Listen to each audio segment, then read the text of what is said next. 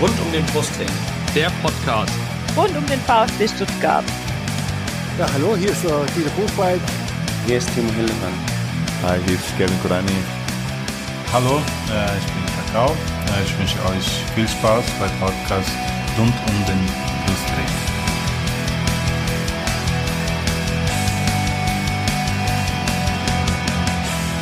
Herzlich willkommen zum Podcast rund um den Brustring. Mein Name ist Lennart. Mein Name ist Jenny. Und mein Name ist Yannick. Und dies ist Folge 81 des Podcasts. Thema heute ist das äh, 0 zu 2 bei der Spielvereinigung Fürth, äh, und das am vergangenen Samstag stattfand. Und auch diesmal haben wir natürlich wieder einen Gast äh, des gegnerischen Vereins eingeladen. Das ist diesmal der Danny. Ihr findet ihn bei Twitter unter kdanny41. Hallo. Servus.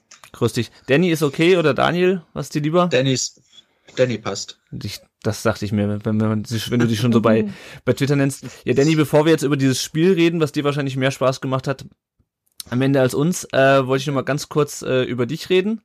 Ähm, erzähl doch mal, wie bist du denn, äh, oh, beinahe hätte ich Kräuter Fürth ge äh, gesagt. Wie bist du denn Fürth-Fan geworden?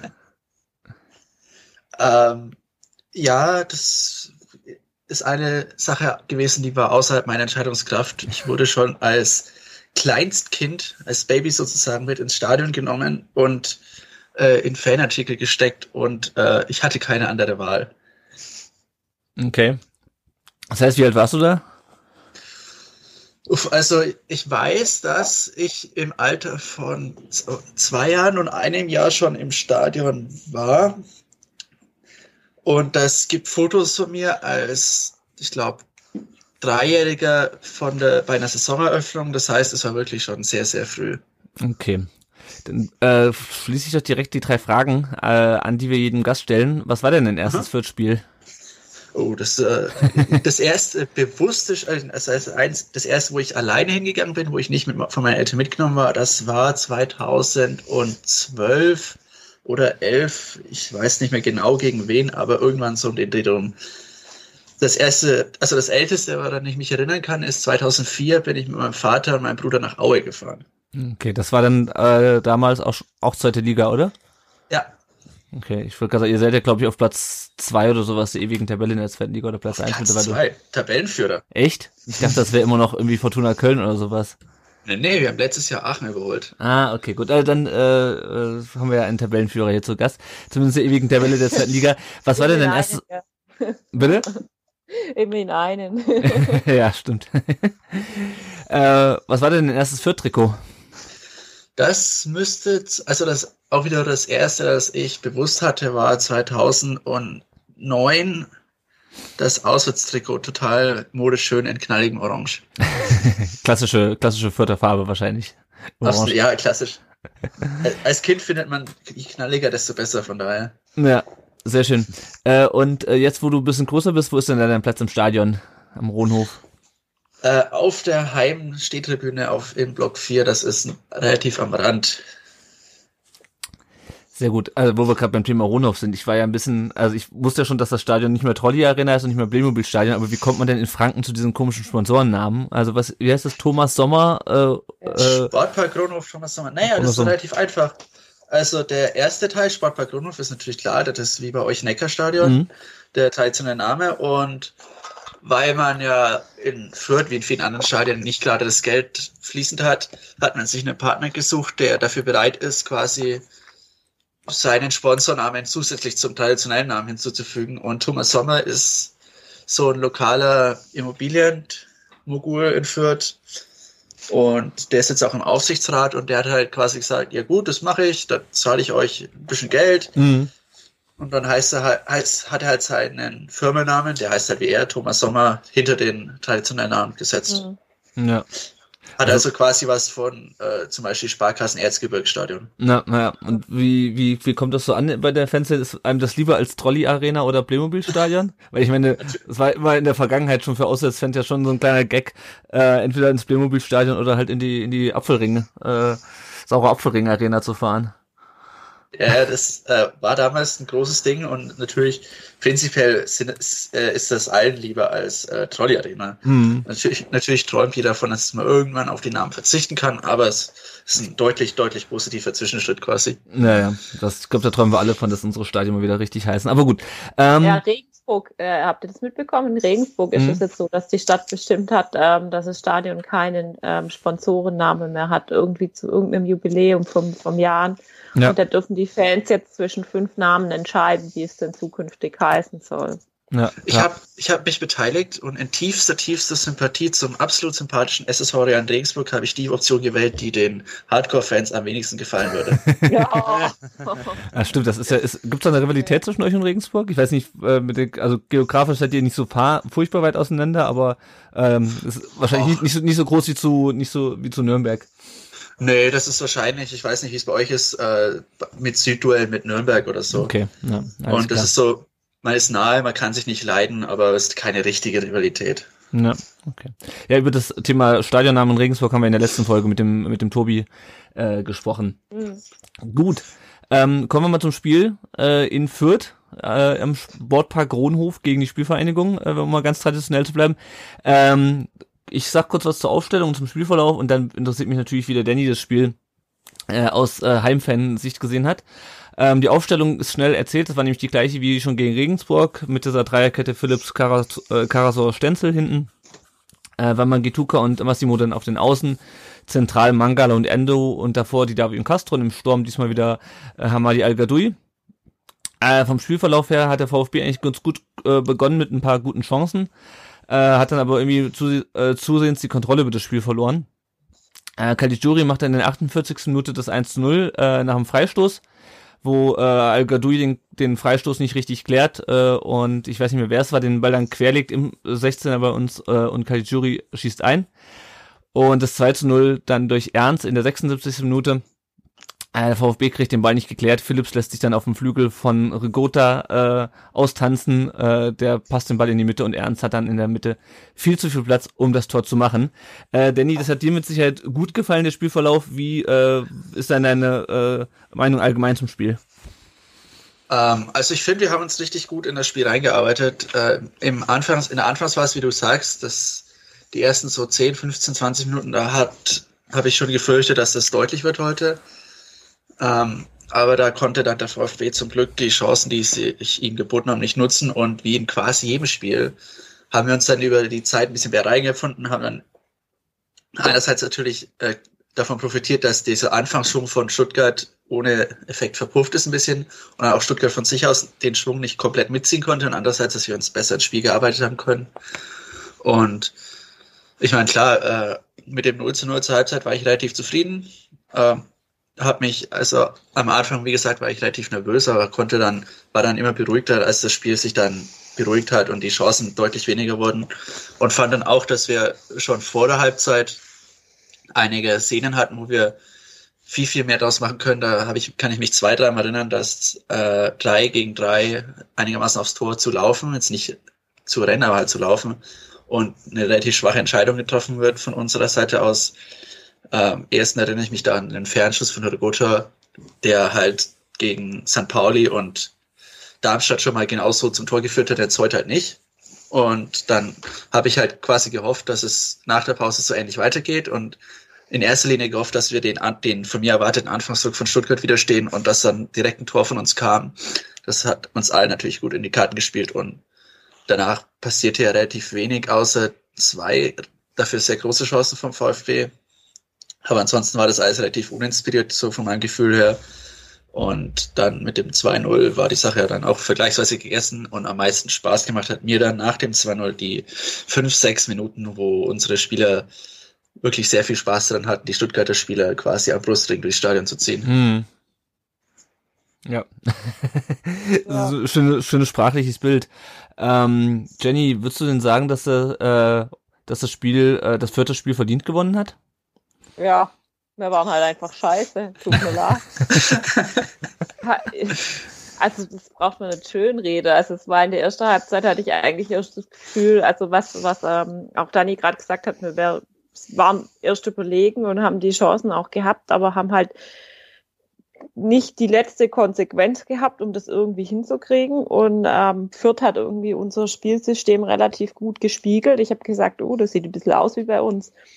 Und ähm, ja, aber im Endeffekt sind wir halt auf keinen grünen Zweig kommen und dann rollt halt einer dumm rein und dann rollt der zweite dumm rein und dann war's das halt. Also die Vierte hat das gut gemacht. Also ich fand das ähm, eine gute ähm, eine gute Leistung und kann dementsprechend eigentlich nur nur gratulieren. Bei uns war eigentlich alles scheiße. Also Agadui hat den absolut gebrauchten Tag. Silas Wamangituka mhm. rennt da links und also erst links, links dann rechts. Links, ja. erst links, dann rechts rum und ähm, kommt dazu gar nichts. Dann hab, ich habe dann auch zur Pause nicht ganz verstanden, warum man den dann nicht rausnimmt.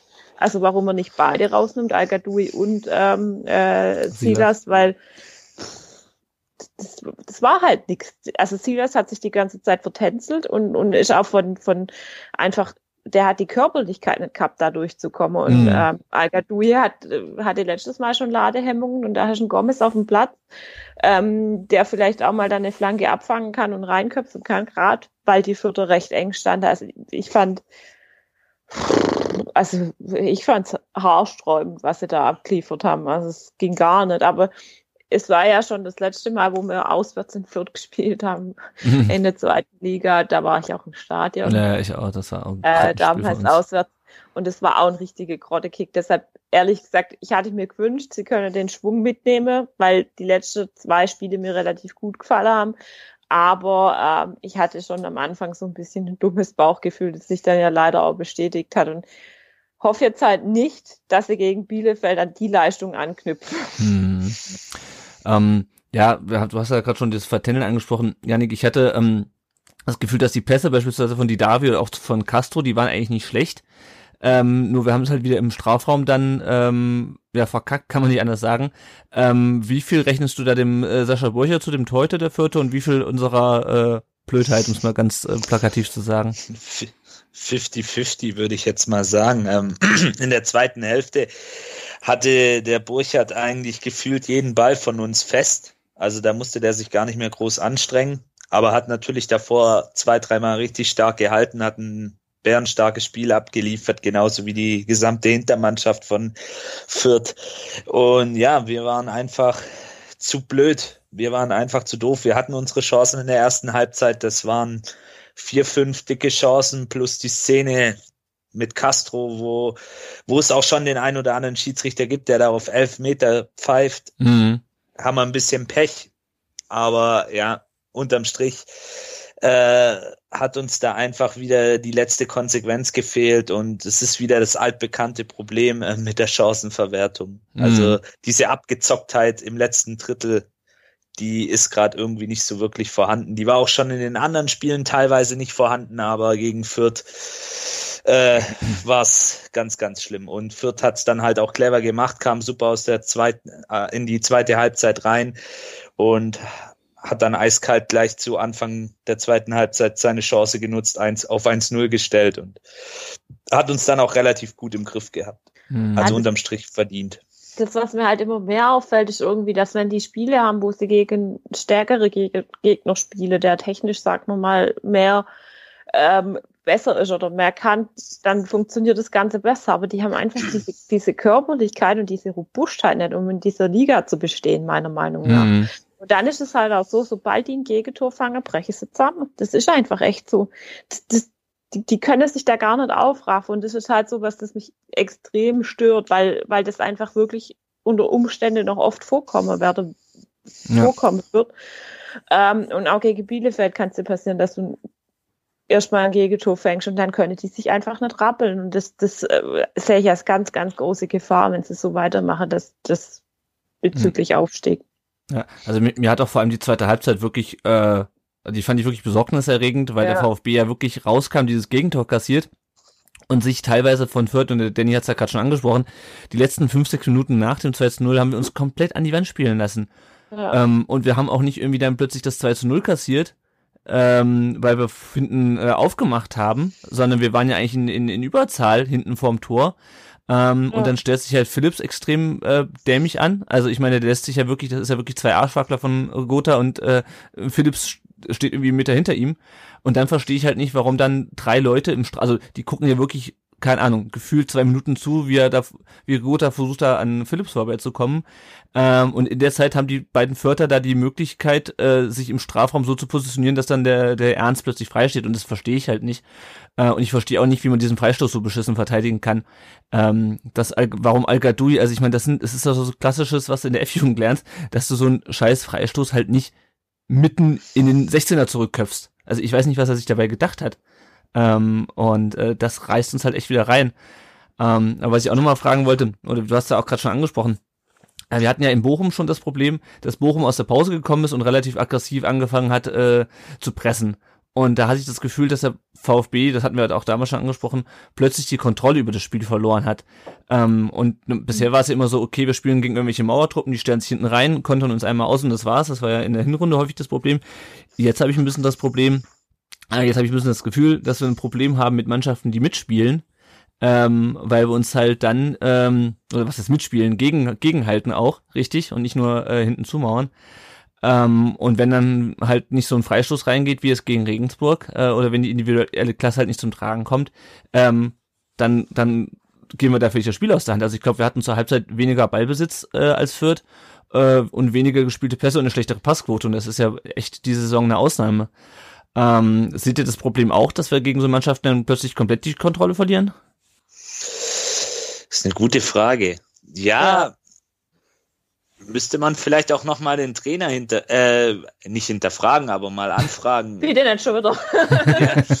nicht hinterfragen, anfragen. Also mhm. ganz, ganz offiziell und ja, aber man muss ja jetzt auch sagen, wir haben ja gegen Mannschaften wie Heidenheim gewonnen, die sind jetzt auch nicht unbedingt Laufkundschaft. Regensburg ja, auch nicht.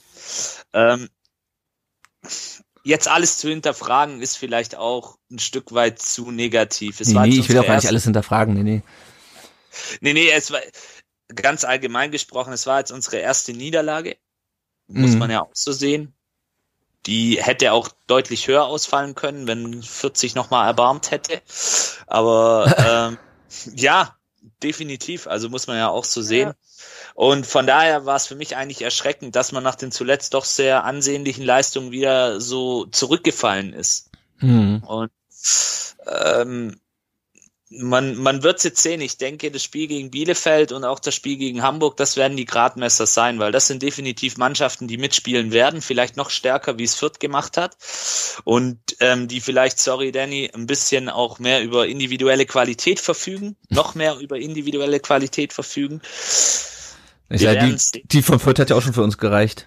Ja, die, und man muss dazu sagen, die Vierter, ähm, weil dann auch viele VfB-Fans im Blog gesagt haben, hey, das ist hier Fürth, dann sage ich ja, aber Fürth ist auch in den Top 5 dabei und die haben nach einem kleinen Durchhänger zuletzt ähm, sich da echt gut präsentiert und die waren auch lange Zeit oben dran. Das darf man nicht mhm. vergessen. Das ist jetzt keine Laufkundschaft in der zweiten ja. Liga. Also, also, um mal kurz den Danny wieder reinzuholen, also mich wundert es eigentlich, dass sie nicht weiter oben steht, weil äh, von der Anlage her äh, dürften wir doch nicht die einzige Mannschaft sein, die mit eurer äh, Spielweise ein Problem hat, oder?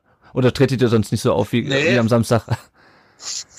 Wir versuchen es. Ähm, das wird jetzt für euch wahrscheinlich nicht so leicht zu hören sein, aber letzt, vor zwei Wochen war ja Bielefeld bei uns zu Gast und wir, wir haben 2-4 gegen Bielefeld verloren. Und zwar, weil Bielefeld im Gegensatz zu Stuttgart eine sehr clevere und sehr abgebrühte Mannschaft war. Mhm. Äh, die haben, die Bielefelder haben ihre erste Chance genutzt zum 1-0, haben ihre zweite Chance genutzt zum 2-0, haben die vierte Chance genutzt zum 3-0, dann den Anschluss gefangen und haben dann halt nach dem Anschlussfangen nicht irgendwie angefangen zu zittern, sondern direkt das vierte geschossen. Mhm. Ja. Und äh, das, das, das, das war für mich der eindrücklichste Unterschied zwischen Bielefeld und Stuttgart. Und ich lese oft, dass Stuttgart, äh, dass Bielefeld Tabellenführer wäre, weil die anderen nicht so stark wären oder man wartet auf, dass sie einbrechen. Aber für mich ist Bielefeld die mit Abstand beste Mannschaft in der zweiten Liga, weil die beste Mannschaft ist nicht die Mannschaft, die die individuell besten Spieler hat, vor allem mhm. nicht in dieser Liga, sondern die sind einfach ein gutes Team, sehr abgebrüht, sehr souverän und das war bockstark. Aber um zurück zu Fürth zu kommen, ähm, das ist halt quasi das, was wir absolut nicht haben. Und das ist der Unterschied auch zwischen Bielefeld, die jetzt schon seit zwei, drei Jahren mit einem, also seit zwei, eineinhalb bis zwei Jahren mit einem Trainer und seit zwei, drei Jahren mit ungefähr so einem ähnlichen System und den, diesem Spieler, Spielern zusammenarbeiten. Die sind einfach zusammen eingearbeitet, die, die verstehen sich quasi blind. Und Fürth hat immer wieder so kleine Schwächephasen. Die haben in der ersten Saisonhälfte mal vier Spiele hintereinander nicht gewinnen können, davon drei verloren gegen Stuttgart, dann in Hamburg und in, gegen Kiel, ohne ein Tor zu schießen. Wir haben jetzt gegen Hannover verloren, gegen Bielefeld verloren daheim, was zweimal jeweils recht unnötig war.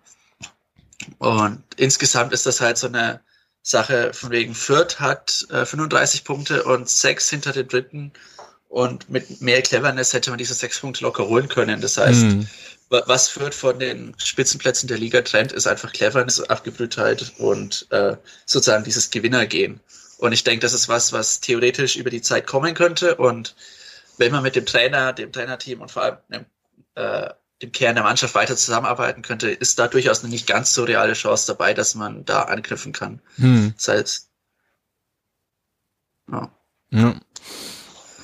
Gut, ich würde sagen, wir gucken gerade nochmal auf ein paar ähm, Kommentare bei, bei Facebook und Twitter. Ähm, gut, der Ed Tomalo hat geschrieben, Heidenheim bleibt auch weg, als Reaktion darauf, dass wir geschrieben haben, äh, der HSV hat verloren, dann kommen wir gleich dazu. Der Nero schreibt, ähm, so schlecht war der VfB nicht. Äh, man hat keinen Konter zugelassen, sehe ich ein bisschen anders, und hatte nur vier Schüsse aufs eigene Tor. Gut, es waren drei Großchancen dabei. Aber das macht es an sich bitterer, äh, nur bitterer, dass man nicht gewinnen konnte. Also ich dachte nach der ersten Halbzeit noch, okay, das Spiel darfst du eigentlich nicht verlieren, weil Fürth dadurch, dass sie halt so ähm, äh, sich nicht reingestellt haben, uns halt entsprechend die Räume auch gelassen hat. Ähm, und ähm, da dachte ich eigentlich, du darfst das Spiel nicht verlieren, da wird schon irgendwo einer reingehen bei uns. Die haben, die bieten uns den Platz. Ähm, ja, nur dann hat's halt nicht geklappt und dann kriegst du halt diese Gegentore und das ist halt einfach einfach ärgerlich, weil nach der ersten Halbzeit hättest du das Spiel nicht unbedingt verlieren müssen, nach der zweiten war es dann irgendwie meiner Meinung nach ähm, verdient, dass wir verloren haben. Ähm, der Edzedi M02 schreibt, in Bezug zum Aufstieg hat sich eigentlich nur geändert, dass man jetzt Platz zwei äh, und das Spiel gegen Hamburg, nicht mehr Platz eins, sondern das Spiel gegen Bielefeld als oberstes Ziel anvisieren, anvisieren muss. Der Aufstieg ist nicht in Gefahr. Können wir gleich noch drüber reden, über die Tabelle. Ähm, und dann schreibt der Kuddel, äh, schön wär's, noch haben sie gegen den HSV nicht gewonnen und wenn die Mentalität nicht für ein ganzes Spiel da ist, steigen wir auch schnell wieder ab. Äh, da, auf die Mentalität würde ich gerne nochmal eingehen. Missland hat, hat wohl, das habe ich heute gelesen, nach dem Spiel zu den Leuten, also den VfB-Fans auf der Haupttribüne, denen entgegengerufen, wir haben keine Mentalitätsproblem. Ähm, Jenny, siehst du ein Mentalitätsproblem bei der Mannschaft nach der Niederlage? Äh, du siehst halt ein Mentalitätsproblem, sobald sie ein Gegentor gefangen und das ist jetzt nicht nur nach dem Spiel so, sondern das war bei den Spielen der Hinrunde meiner Meinung nach schon so.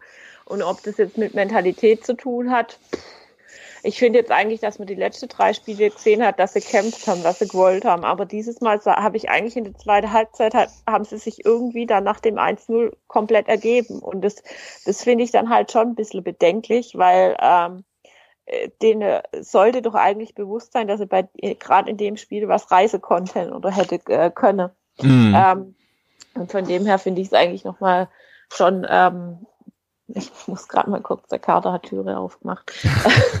ähm, äh, von dem her finde ich es noch, äh, noch bedenklicher irgendwie, dass, dass es so, so aussah. Und ich weiß jetzt nicht, ob man wegen einem Spiel Mentalitätsproblem sagen kann. Also ich meine, es hat er halt irgendwie auch allen gebrauchte Tag. Es gab da jetzt bei gegen Fürth niemand, der jetzt irgendwie so super krass ähm, äh, rausgestochen ist. Also die waren alle irgendwie schlecht. Also keine Ahnung. Mm, ja. Ja, also ich weiß nicht, wie siehst du es? Ich, also ich finde persönlich nicht unbedingt, dass man jetzt die Mentalitätsfrage nach so einem, nach so einem Spiel stellen muss. Ähm, was meinst du?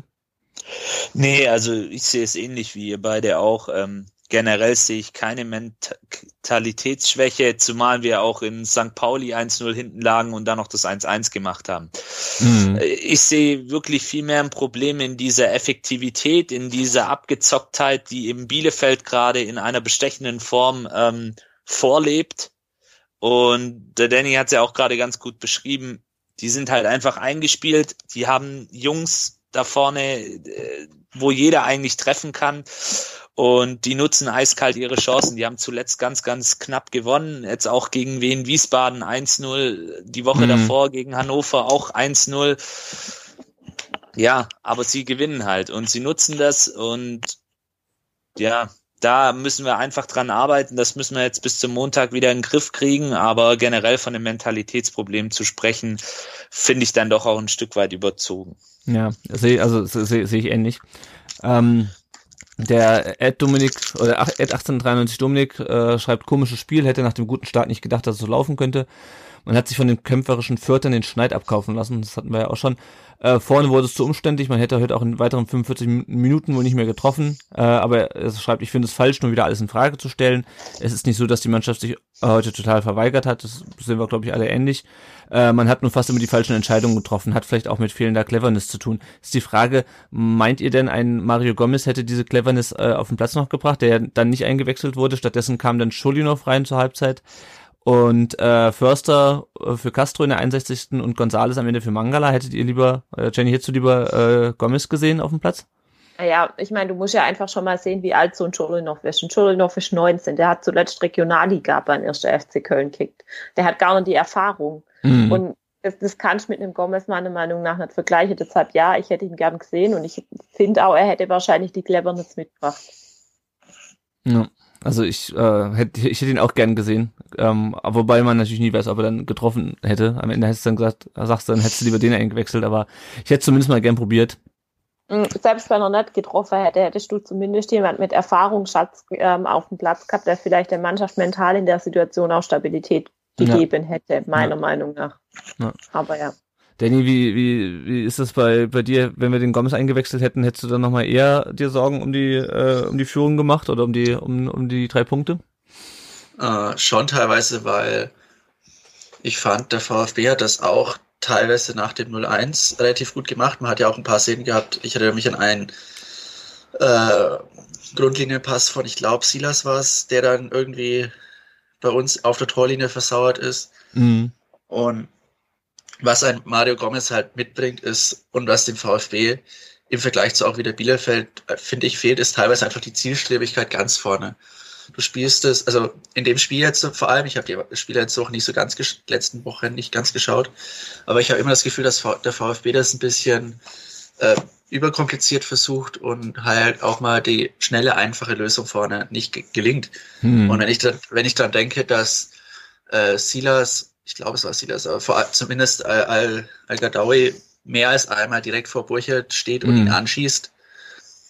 Und ich meine, Burchard hat einige sehr gute Reaktionen drauf und kommt auch immer sehr schnell aus dem Tor raus, aber wird halt trotzdem frontal angeschossen. Ja.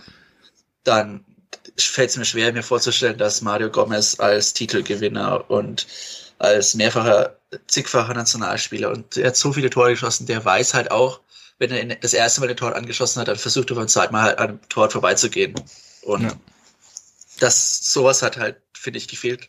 Das war beim VfB alles relativ eintönig, äh, dann äh, auch teilweise zu kompliziert und ich glaube schon, dass Gomez da äh, deutlich bessere Lösungen gefunden hätte. Und bin relativ zufrieden, dass er nicht eingewechselt wurde. Ja, zumal Al Gadoui ja jetzt irgendwie schon das zweite Mal von Beginn an spielt und zum zweiten Mal halt wirklich nicht so wahnsinnig viel auf den Platz gebracht hat. Und dann ist er halt, dann muss man ihn halt als Joker bringen äh, meiner Meinung nach, weil da funktioniert scheinbar ähm, und äh, kann ihn halt nicht von Beginn an spielen lassen. Das ist dann halt so, weil Gomez hat ja die letzten Male dann schon äh, häufig getroffen oder häufiger als in der Hinrunde. Deswegen passt auch ganz gut der Kommentar, den wir auf Facebook noch hatten äh, dazu, nämlich der El Castro sagt zum Spiel in Schönheit sterben. Das äh, trifft glaube ich, ganz gut. Äh, wobei es schön war es nicht anzusehen, aber man hat halt. Sagen, man hat es halt zu kompliziert versucht, ne? Mhm. Ja.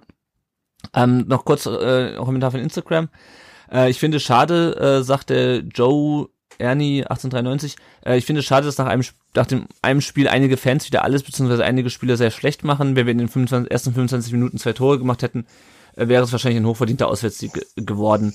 Äh, und die Chancenverwertung ist halt bisher unser Manko, schon unter Walter. Trotzdem kann man unser Spiel sich wieder anschauen und die Jungs fighten. Klar, nach dem 0-2 haben sie etwas die Köpfe hängen lassen und dass ein paar Spieler einen schlechten Tag hatten, gehört halt auch dazu. Ich denke, die Bielefelder werden auch gegen uns einiges zulassen und dann muss es mal krachen. Die haben auch viel Glück in ihren Spielen gehabt. Da haben wir schon drüber gesprochen. Ich weiß nicht, wie viel Glück unbedingt dabei ist. Wenn du halt, also, ist so ein bisschen wie bei uns in der, in der Korkut-Rückrunde. Irgendwann ist es dann halt auch nicht mehr nur Glück, sondern halt auch, ja. ähm, äh, können, äh, also auf einen Top-Schlusssport. Gut, ähm, zu dem Spiel selber, ähm, ich weiß nicht, ob wir noch über diesen äh, nicht gegebenen Elfmeter sprechen wollen. Es wurde ja dann gesagt, dass Castro so ein bisschen äh, abstoppt und wartet, äh, bis er umgerannt wird fand ich es nicht unbedingt. Ich habe eher, hatte eher das Gefühl, Nee, dass er versucht, nicht. dass er versucht, den Ball unter Kontrolle zu bekommen. Danny, wie, äh, wie siehst du's? Auch äh, ich habe im Real Life habe ich gedacht, der Schiedsrichter pfeift wegen Abseits ab und habe deswegen darauf gar nicht geachtet. Ähm, allein, rein von der Situation denke ich schon, dass man Elfmeter geben kann. Also ich hätte jetzt, äh, ich hätte mich beschwert, aber ich hätte in mir drin gewusst, dass das ein Elfmeter gewesen wäre, den man geben Mhm. kann. Hm. Mhm. Also Castro selber hat ja auch gesagt, dass es eine klare Berührung war und dass er nicht verstanden hat, warum er nicht gekriegt hat. Aber Ja. Ich kann so, denke, ja, sorry. wahrscheinlich, wahrscheinlich bei unserem Glück hätte man ihn wahrscheinlich gekriegt und er hätte ihn verschossen. Also, Ich, ich denke, äh, man kann ihn auch nicht geben. Vielleicht, ich, ich hab, ich weiß nicht genau, warum äh, da keine offensichtlich, man kennt ja die vier Minuten langen Unterbrechungen Mhm. dann äh, wahrscheinlich, also ich, ich kann, ich vermute einfach, man hat gedacht, es wäre abseits und hat es nicht lang angeschaut. Mhm. Ähm, ich weiß nicht. Manchmal, es gehört halt so, so ein Spiel dann auch dazu. Ja. Wenn ich mich an den Sieg von vor drei Jahren gegen Stuttgart erinnere, hat Herr Dotte da ja auch ein Abseits geschossen, das kein Abseits war. Vielleicht gehört's dazu. Dann hoffe ich, dass wir aufsteigen und wir solche Spiele nicht mehr erleben müssen. Nein, Quatsch. Ähm, ich fand auch den Ja. Schiedsrichter generell ist nicht so wahnsinnig souverän. Also ich habe mir dann zweimal aufgefallen, dass er dann halt zu ähm, Matarazzo beziehungsweise zu Leitl gegangen ist und die nochmal irgendwie die Schranken gewiesen hat. Ich fand ihn irgendwie ein bisschen unsouverän. Äh, aber das war jetzt nur meine, äh, vielleicht war ich Ja. auch ein bisschen gefärbt schon Ja, durch, vor den, allem- durch die Elfmeterentscheidung. was sollte denn diese, dieser Mist mit diesem Zähler? Also da stand ja immer vor den Spieler und hat ihnen die, hat, hat denen irgendwelche Nummern verzählt, wenn er ihnen gelb gegeben hat. So nach dem Motto, ich habe einmal, zweimal, dreimal, viermal vorgewärmt und jetzt gebe ich dir gelb. Wieso? Ich kannte meinen Namen und bin aus der Waldorfschule. Whatever. Also ich Ja, fand es auch ein bisschen dubios. Das ist der Vogel. Naja. Gut. Ja, wobei, also Ja. ich, ich, ich stimme dem zu, aber was ich angenehm fand, ist, dass er das we- wenigstens hat es durchgezogen, weißt Ja, du? das Hm. Du kannst, kannst du sagen, man mag die Linie nicht, aber er hatte eine klare Linie und das ist Ja. doch schon, das ist doch schon mal was, weißt du? Ja, das stimmt, ja. genau. Das Auf ist, jeden Fall. Und er hat auch, also das muss man ihm lassen, er hat auch auf beide Seiten bezüglich gelbe Karte eine klare Linie pfiffe. Ja. Also, weil das habe ich, haben wir ja in letzter Zeit auch schon anders erlebt, dass dann halt nur eine Seite gelbe Karte gekriegt hat oder sonst irgendwie, aber ja. war okay. Wir haben noch eine Hörerfrage bekommen zum Spiel, äh, und zwar schreibt der äh, Benjamin Barkes, äh, wir sind gegen Fürth lediglich 110 Kilometer gela gelaufen, müsste sich das Anlaufen, in Anführungsstrichen, gegen den Rückstand nicht auch auf die Laus Laufleistung auswirken? Ähm, gute Frage. Habe ich so spontan keine Antwort drauf. Was, was meint ihr denn? Weil ich meine, ähm, klar, Naja, ähm, du musst halt, ja, Im Endeffekt ist es ja eine Sache, wenn du dann, also wenn du dann richtig in so einem, man kennt es ja, so einem Belagerungszustand bist, du liegst eins zu hinten und hast dann alle vorne und dieses typische Handballspiel, du suchst nur die Lücke, dann läufst du ja recht wenig. mhm. Und in der ersten Halbzeit war es ja auch so, dass Stuttgart äh, die Mannschaft war, die, den, die angelaufen wurde von unseren Spielern im Pressing meistens.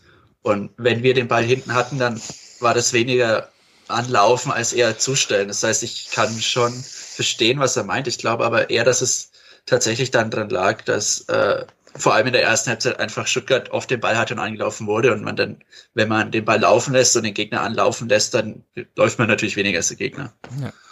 Zumal wir auch in der zweiten Halbzeit dann, oder zumindestens in der zweiten, in der zweiten Hälfte der zweiten Halbzeit ja auch nicht mehr wirklich viel gelaufen sind, sondern auch eher versucht haben, euch vom Tor fernzuhalten. ähm, was ja jetzt aber auch nicht so ist, dass wir es ständig irgendwie ähm, ständig nach vorne gelaufen sind oder irgendwie, keine Ahnung, ähm, ja, versucht haben, irgendwelche Konter zu erlaufen, deswegen. Aber du musst halt mal die durch, durchschnittliche Laufleistung ohne den Torwart rechnen. Also wenn 110 Kilometer auf elf Spieler, äh, auf zehn Spieler verteilt, ist halt schon wenig, gell? Naja, klar. Wir haben halt keinen Also- Santi mehr, ne? Ja. Ja, also so ganz kann ich es mir auch nicht erklären, aber wahrscheinlich hat das auch viel mit der ersten Halbzeit äh, zu tun. Gut, ähm, dann gucken wir kurz auf die Tabelle. Ähm, wir sind jetzt immer noch Zweiter. Ähm, dankenswerterweise hat nämlich der HSV äh, in Aue 3 zu 0 verloren. Äh, bei denen geht auch so ein bisschen wieder, ich glaube, äh, langsam die Krise los. Ähm, Bielefeld ist dafür jetzt auf sechs Punkte weg. Die haben, hatten wir schon gerade gesagt, gegen Wien Wiesbaden 1 zu 0 gewonnen, haben jetzt 50 Punkte. Wir stehen bei 44 Punkten. Äh, immerhin hat Heidenheim auch verloren in Darmstadt. Äh, das heißt, der Vorsprung auf Platz 4 ist immer noch, liegt immer noch bei sechs Punkten. Und jetzt die Frage, wie geht man jetzt mit dieser ähm, ersten Niederlage, zumindest in der Liga 2020, um und der ersten Niederlage unter Materazzo? Ähm, Panik? Ähm, alles Nee. nicht so schlimm, erste Niederlage, kann passieren. Jenny, was meinst du? Also klar, für Panik ist es zu früh, aber ich finde halt, die zweite Halbzeit war schon ziemlich erschreckend und ich hoffe halt irgendwie, dass sie die Kurve kratze gegen Bielefeld und dass sie eigentlich nur stark gewinnen, weil sonst kannst du dann eigentlich schon zur Meisterschaft gratulieren. Ich glaube fast, das kannst du jetzt schon. Äh, so, so, so, so wie die spielen. Oder Yannick, was meinst du? Ja, definitiv. Also Ach, Glückwünsche Leute, gehen. Glückwünsche gehen Okay, wir machen den Podcast zu. Ja, ja. Eskalationsstufe 1. Die sind, die sind wirklich, nein, die, wenn man auch sieht, wie die auftreten, ähm, der Trainer, das ganze Kollektiv, das passt einfach. Ähm, ich denke, da kann man jetzt schon gratulieren, so wie es der Lennart gerade gesagt hat. Aber jetzt im Vorfeld vor dem Spiel, ähm, ich denke, da, da wird es nicht um Platz eins gehen. Da geht es erstmal darum, dass wir den Platz zwei sichern, Ja. dass wir den Abstand zum HSV halten, weil ich traue beim HSV auch schon noch einigen was zu, auch wenn sie jetzt zweimal in Folge verloren haben und das auch deutlich, aber ähm, die werden sicherlich nochmal angreifen. Mhm. Und ähm, Panik wäre jetzt sicherlich der falsche Weg, weil dann brauchst du am Montagabend gar nicht antreten. Das Spiel wird wahrscheinlich ausverkauft sein. Bis jetzt sind noch ein paar Tickets über, aber ähm, es wird ja fleißig die Werbetrommel noch gerührt und sicherlich der ein oder andere Bielefelder wird auch den Weg zu uns finden, auch wenn es ein Montagabend ist. Ähm, wenn du da mit Panik reingehst, ähm, ich bin dafür und ich denke, das wird Matarazzo auch so oder so ähnlich ähm, durchführen, dass man das Spiel objektiv aufarbeitet, dass man die Fehler ähm, bespricht, analysiert und daraus lernt und dann mit neuem Elan noch ist nichts verloren. Der HSV, wie gesagt, hat ja auch dankenswerterweise verloren. Ist genauso doof wie wir momentan.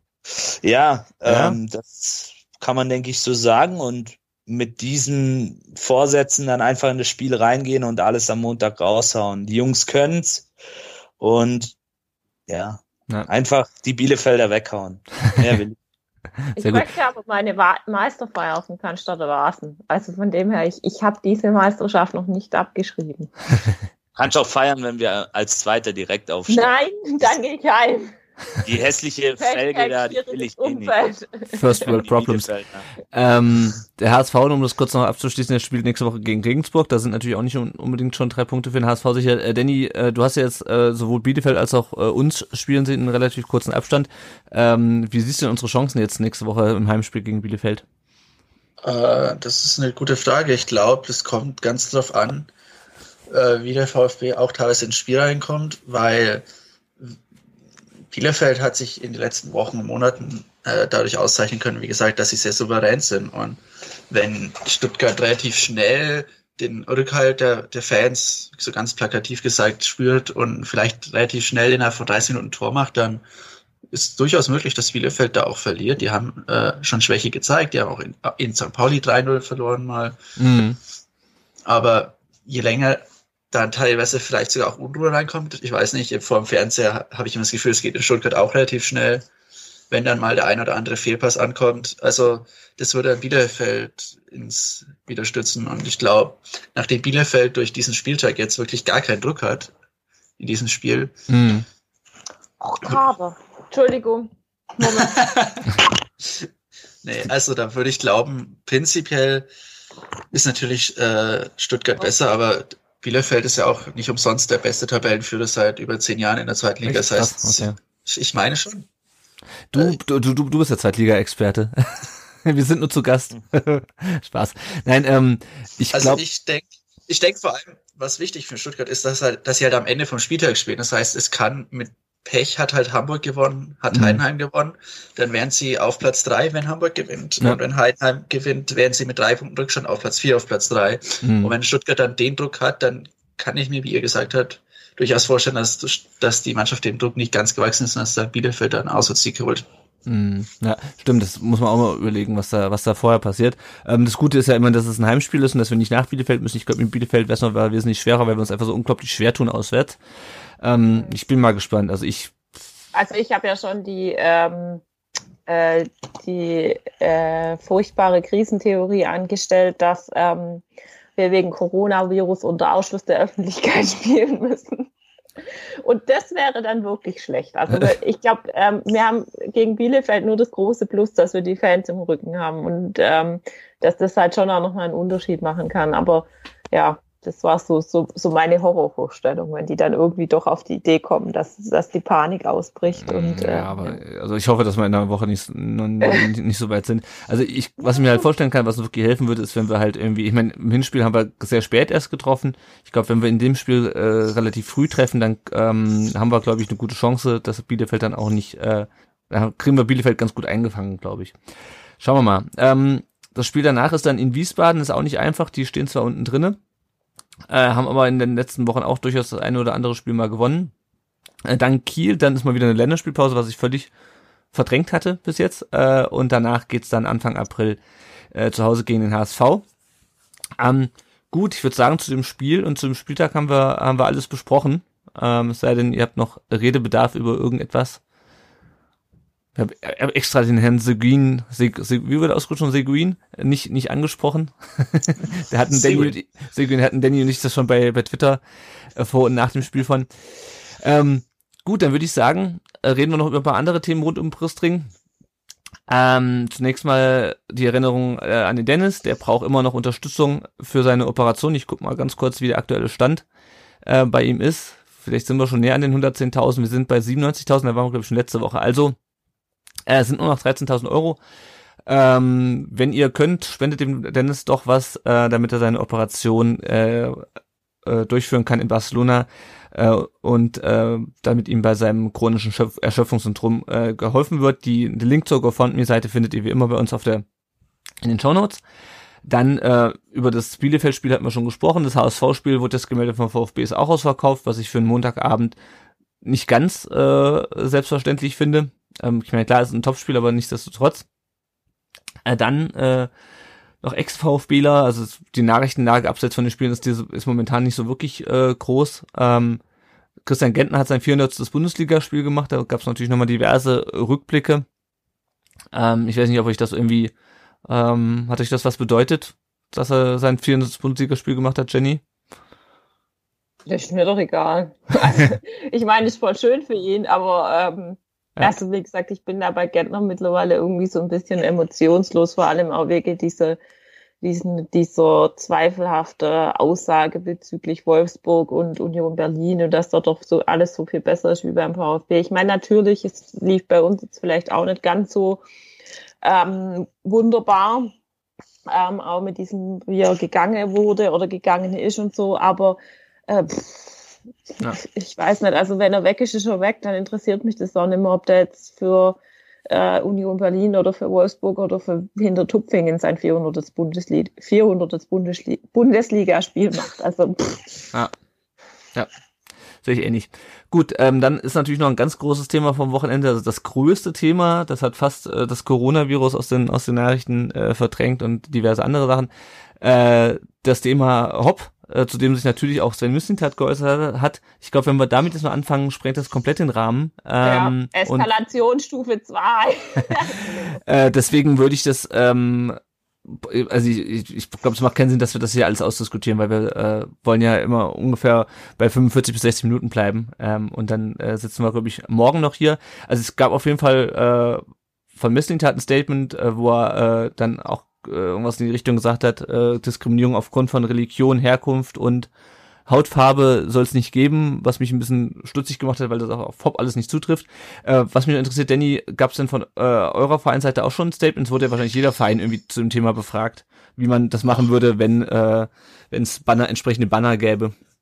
Ich glaube, unser Verein hat das einzig Richtige getan, was leider viele, viele, viele Parteien einfach vermissen lassen aktuell ist. Äh, und zwar, wir wurden nicht gefragt, die haben nichts dazu gesagt. Und ich glaube, was, was, was sich möglich erschreckt, ist, dass wie viele Leute mehr oder weniger ungefragt einfach riesige Statements abgeben. Ja, ja das ist, glaube ich, ein gutes, ähm, ein gutes Fazit, weil, wie gesagt, äh, wir sind schon zeitig drüber. Was ich ankündigen kann, es wird auf jeden Fall noch einen Artikel im Blog geben. Ähm, und das ist auch ein Thema, was den VfB mit Sicherheit in den nächsten Wochen betreffen wird, weil ich kann mir nicht vorstellen, äh, dass nicht auch in unserer äh, Kurve äh, es ein Spruchband geben wird oder zumindestens, äh, wenn man sich anschaut, dass in Meppen das Spiel schon unterbrochen wurde, äh, ohne dass es ein beleidigendes Spruchband gab, will ich nicht wissen, äh, ob vielleicht auch unbeleidigende Spruchbänder in Stuttgart ah. zu einer Spielunterbrechung ähm, führen. Deswegen was wird uns das mit Sicherheit noch begleiten.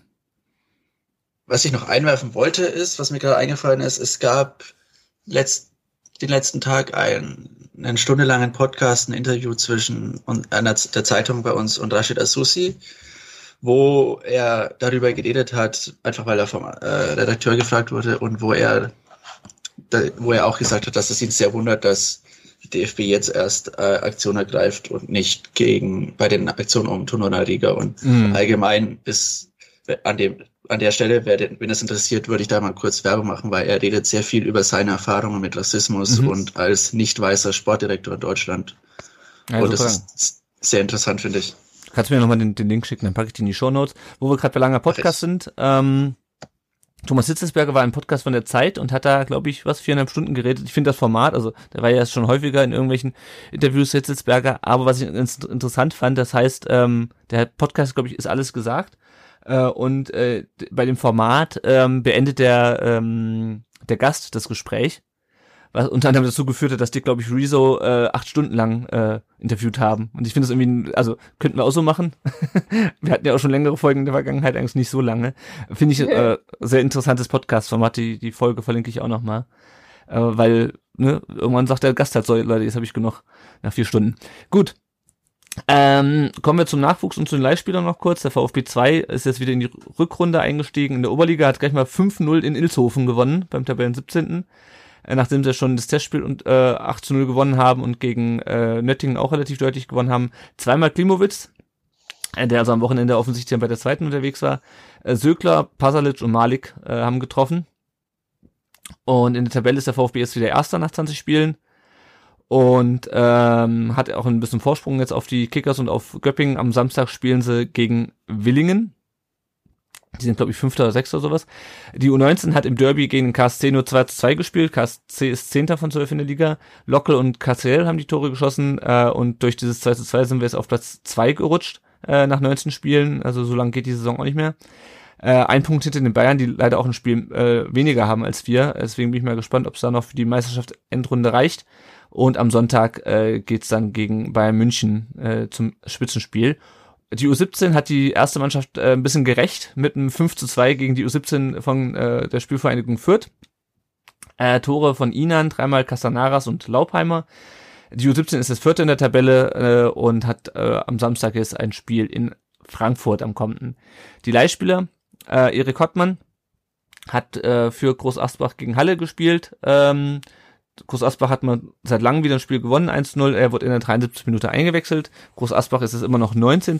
nach 26 Spielen und hat immer noch 11 Punkte Rückstand auf den Klassenhalt. Das wird langsam ein bisschen knapp für die. Äh, Nikolas Natay hat heute bei Rostock sein Comeback gefeiert. Die haben in Münster 1-0 verloren. Äh, und er hat durchgespielt. Und Rostock ist jetzt irgendwo in der Mitte der Tabelle. Äh, Ailton hat beim 0-0 gegen Saba in Aserbaidschan, also das ist unser einziger Leihspieler auf Meisterschaftskurs. Ähm, wurde in der 86. Minute ausgewechselt. Äh, Akta, Karabakh Akdam ist jetzt nach 19 Spielen weiterhin Tabellenführer dort. Äh, David Kopac hat beim 3 zu 1 äh, gegen Pogon Stettin, so sind keine polnischen Namen nicht aussprechen, es tut mir leid, ähm, äh, 90 Minuten auf der Bank gesessen. Bei Stettin spielt übrigens der Ex-VfB-Spieler Sufjan Benjamina, äh, falls ihr noch jemand kennt. Und äh, der Verein von Kopac ist jetzt nach 24 Spielen 12. von 16. Pablo Maffeo hat beim 1-1 gegen Mirandes in der zweiten spanischen Liga durchgespielt. Äh, Girona ist jetzt nach 30 Spielen 5. von 22, das heißt, die kommen wahrscheinlich in die Aufstiegsplayoffs. Und Erik Tommy äh, hat in einem sehr interessanten Spiel am Freitagabend beim äh, 3 3 gegen Hertha das Tor zum 2 0 gemacht, dann das 3 0 äh, eingeleitet und dann das Gegentor zum 3 1 gemacht.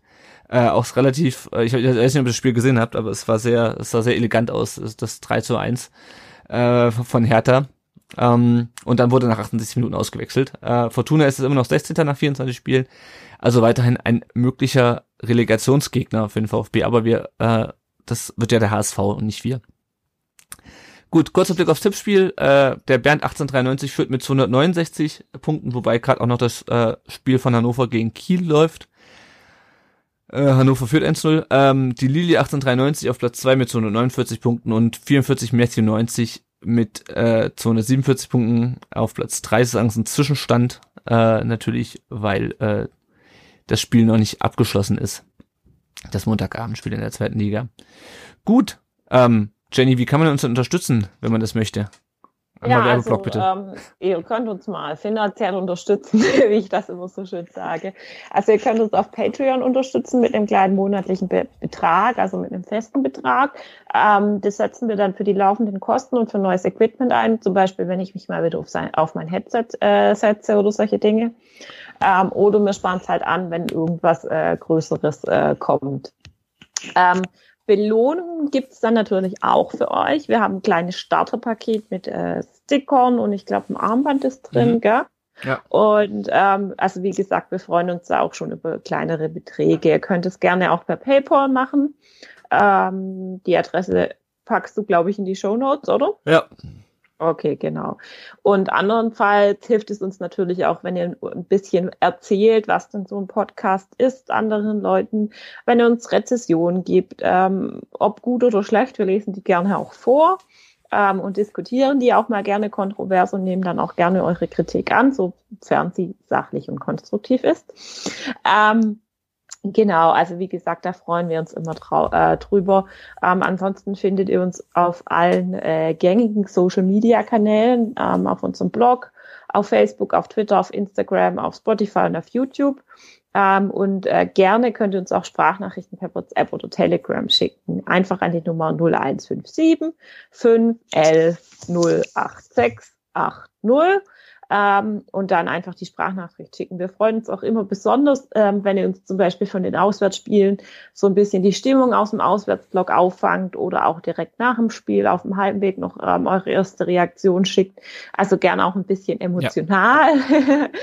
ähm, das spielen wir dann gern ab und eure Handynummern geben wir natürlich ähm, selbstverständlich nicht weiter. Genau. Sehr schön. So, und wie geht's die nächsten Wochen weiter? Ja, wir werden äh, nach dem Bielefeld-Spiel das nächste Mal aufnehmen. Das ist ein Montagsspiel, deswegen müssen wir mal gucken, wie wir das ja. äh, zeitlich eintakten. Nächste Woche kriegen wir aber hin. Ähm, Danny, sag noch mal, wo findet man dich im Internet? Und die zweite Frage gleich hinterher, warum gibt es eigentlich, äh, gibt es einen Kräuter Fürth, oh, einen Fürth-Podcast? Und wenn nicht, warum nicht? Äh, mich findet man eigentlich vor allem über Twitter, das hast du ja vorhin schon gesagt, und es wird bestimmt auch unter irgendwo verlinkt sein. Mhm. Kate Annie 41. Ähm, es gibt einen, es gibt einen Podcast, der ist halt nicht Fan gemacht, sondern von Journalisten gemacht, mhm. die allerdings, äh, nachdem wir entführt hier sind, ist es alles äh, einige Stufen kleiner als in der Landeshauptstadt Stuttgart und es, hat durchaus Hand und Fuß, was die machen. Die haben auch äh, öfters offizielle zu Gast, wie gesagt, zuletzt den Sportdirektor, der heißt Fürther Flachpass. Ah, ja. Findet man auch überall. Und warum es keinen fangemachten Podcast gibt, das ist eine gute Frage. Hm, es gab mal eine Folge von einem Projekt, aber das schlief relativ schnell ein. Und ansonsten ja, ist halt äh, alles recht klein hier und es, es, es hat bisher anscheinend kein großes, äh, also kein großes Bedürfnis daraus aus Fankreisen ge ge gegeben und gibt's halt anscheinend nicht. Ist halt okay, so, ist wie, gut. wie gesagt, Aber alles recht klein aber Fürth hat einen Fan, der in Podcast zu Gast ist. Das hast nämlich du. Vielen Dank, dass du dir die Zeit heute äh, genommen hast, äh, mit uns über das Spiel zu reden. Ähm, ja. Und Sehr gerne. Das äh, ist mein zweiter Beruf angefühlt, neben dem Studium. Im, Im Podcast zu Gast dann über Fürth zu reden. Genau. Irgendwann habe ich die Liga durch. Sehr gut. Gut, alles klar. Dann äh, vielen Dank äh, euch fürs Zuhören und äh, dann bis nächste Woche. Ciao dann. Ciao. Servus, ciao.